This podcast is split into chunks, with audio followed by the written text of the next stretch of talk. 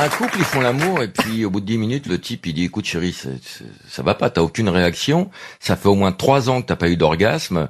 Euh, Qu'est-ce qui se passe? Je te plais plus Il fait, non, c'est pas ça. Il lui dit, écoute, le sexe, c'est le ciment du couple.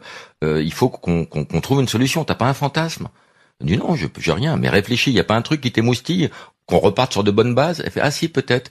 J'ai vu une vidéo sur Internet, il y avait un couple qui faisait l'amour, et il y avait un, un, un gros black très très musclé qui les éventait avec un grand éventail, et ça, ça m'a bien chauffé.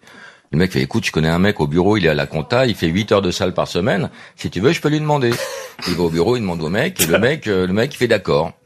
Lui, alors, il fonce dans tout Paris, il cherche des plumes d'autruche, il achète un truc, il se fabrique un, un éventail de 2 mètres de, de long. Le samedi, le black arrive, il se déshabille, c'est une armoire. Teddy Riner à côté, on dirait Jamel Debbouze.